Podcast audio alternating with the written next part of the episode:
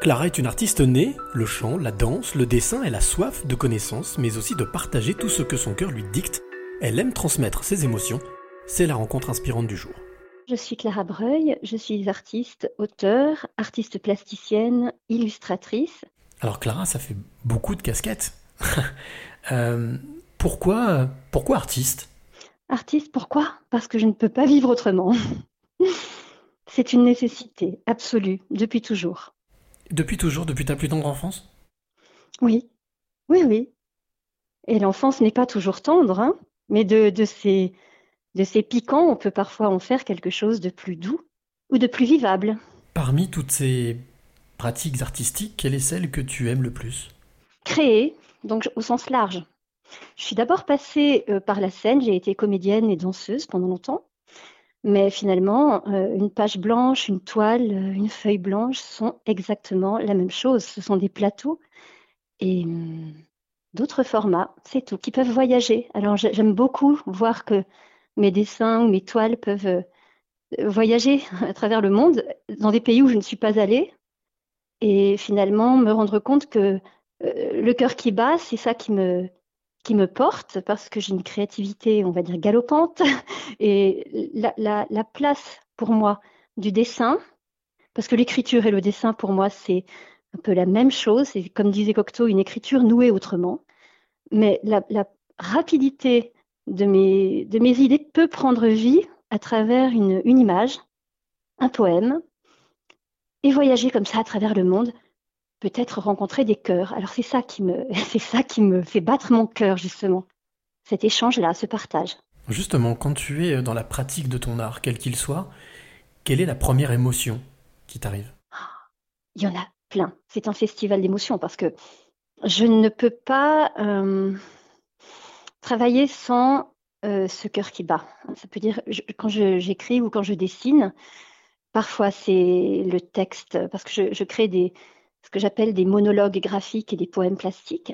Ce sont des illustrations, dessins, peintures, collages. Les émotions qui peuvent me venir, ça peut être vraiment euh, un souvenir, une émotion, une sensation.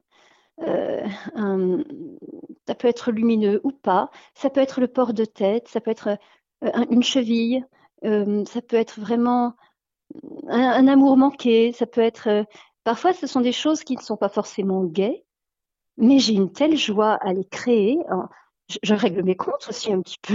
J'ai parfois des lettres d'amour que, que j'ai pu déchiqueter et coller, en recréer euh, une toile, la lettre d'amour formant comme une robe.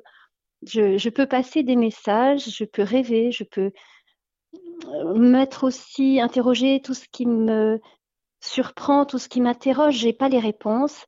J'aime simplement parler bah, de, de l'amour, de l'altérité, de la solitude, de, du sens de nos vies, de, du prix, du coût de la vie, du coût émotionnel aussi, de, de tout ce qui nous enveloppe, de tout ce qui nous donne un peu de feu et le feu pour, pour, pour marcher. Et voilà, je, je me souviens de cette phrase de Saint Augustin qui parle de la marche.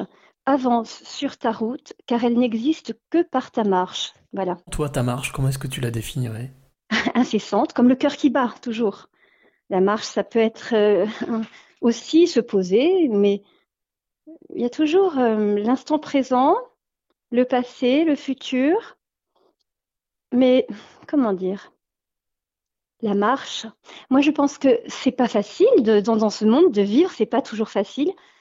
Mais c'est pas parce que la vie est escarpée qu'il ne faut pas marcher avec élégance. Donc j'ai dans mes poèmes euh, la vie est escarpée, mais c'est avec des escarpins que je l'arpenterai.